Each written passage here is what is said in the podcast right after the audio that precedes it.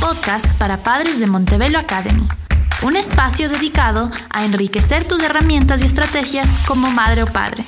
Vamos ahora a nuestro episodio de hoy.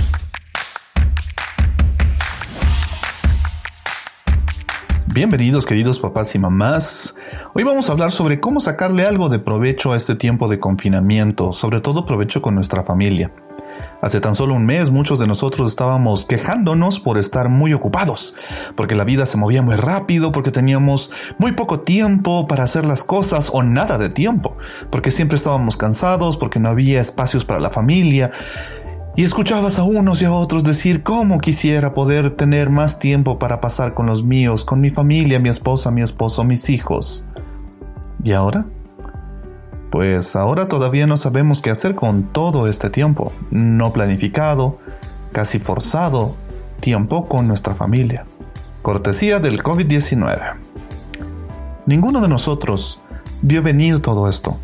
No teníamos idea de que las clases se suspenderían por tanto tiempo de que de pronto ya no habría actividades extracurriculares, que ya no habría clubs, que ya no había deportes en las tardes, que nuestros viajes, nuestras salidas y vacaciones quedarían canceladas, que no podríamos reunirnos con nuestras iglesias los domingos, que ya no habría fútbol de los miércoles o los jueves o los sábados, que ya no habría reunión de karaoke con los amigos. Nadie sabía que de pronto tendríamos todos que estar haciendo junto con los maestros y maestras, una especie de homeschooling o enseñanza en casa.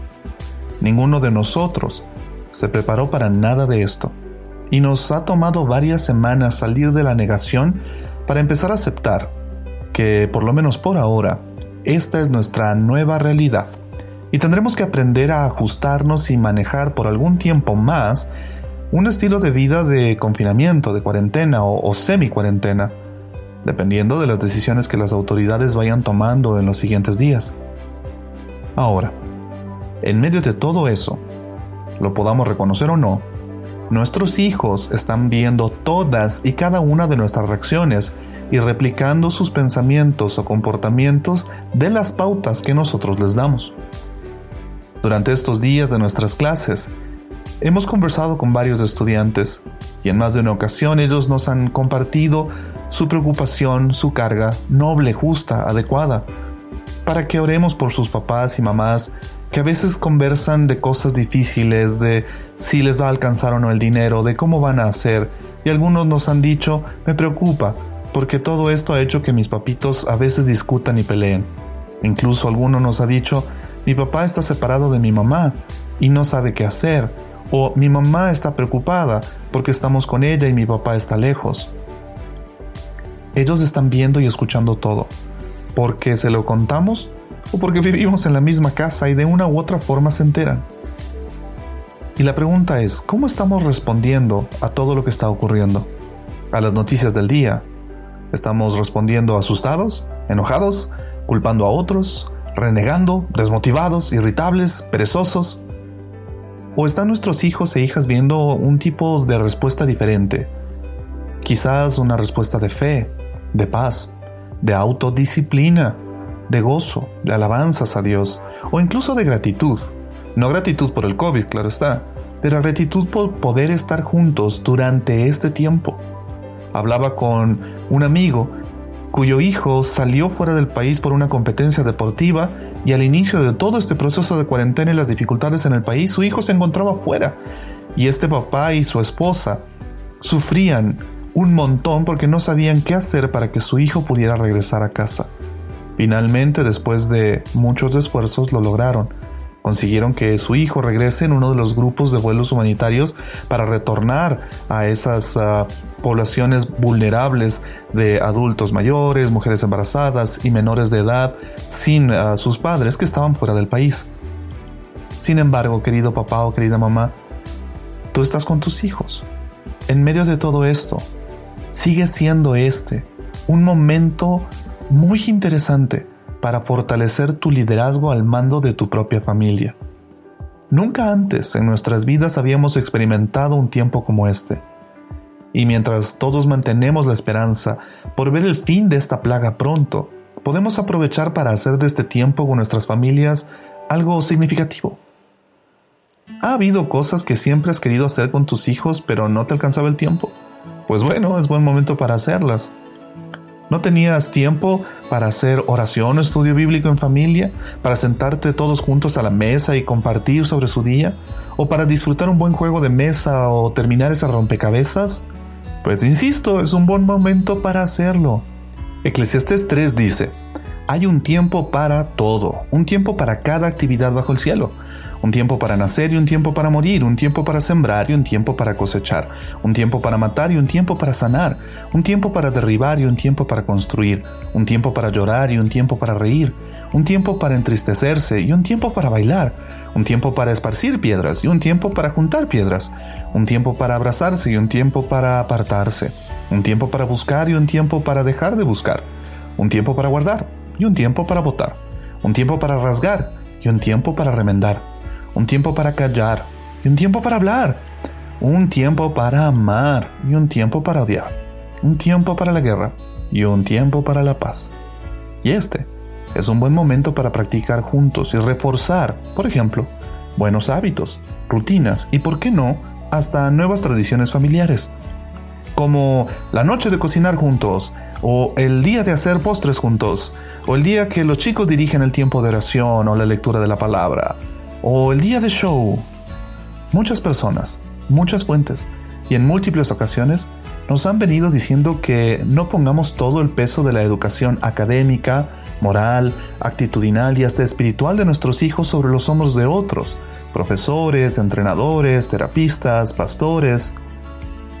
Que nadie va a enseñarle ciertas cosas a tu hijo, a tu hija, mejor que tú.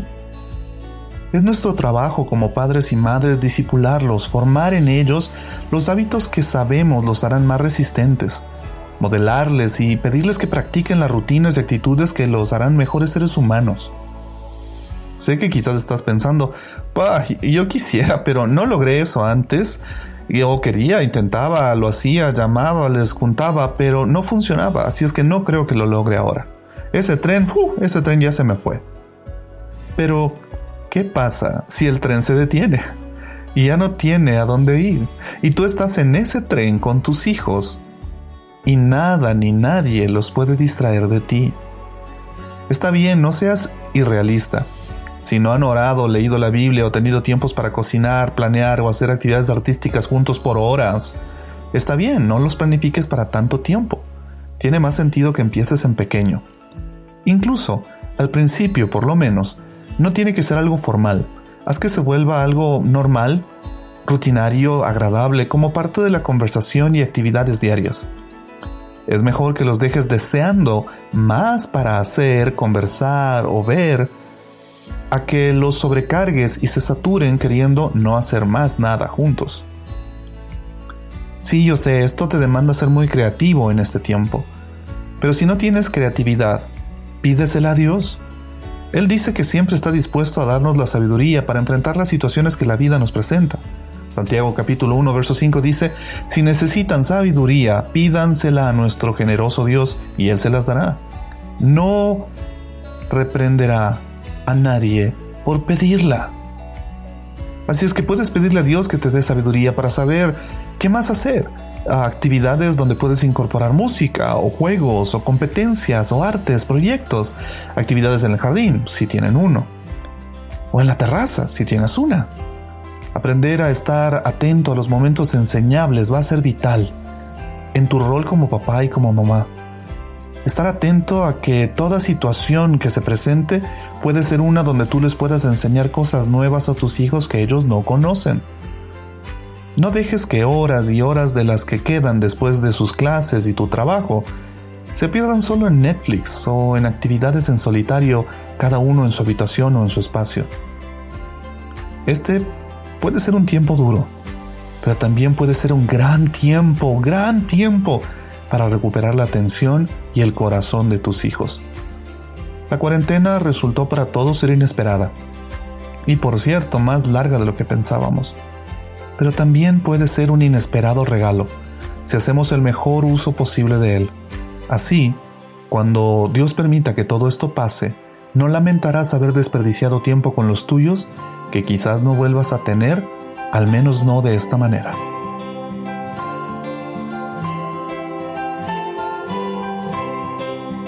No te pierdas el siguiente episodio para más herramientas que te van a ayudar a hacer la clase de papá, la clase de mamá que tu hijo necesita ahora.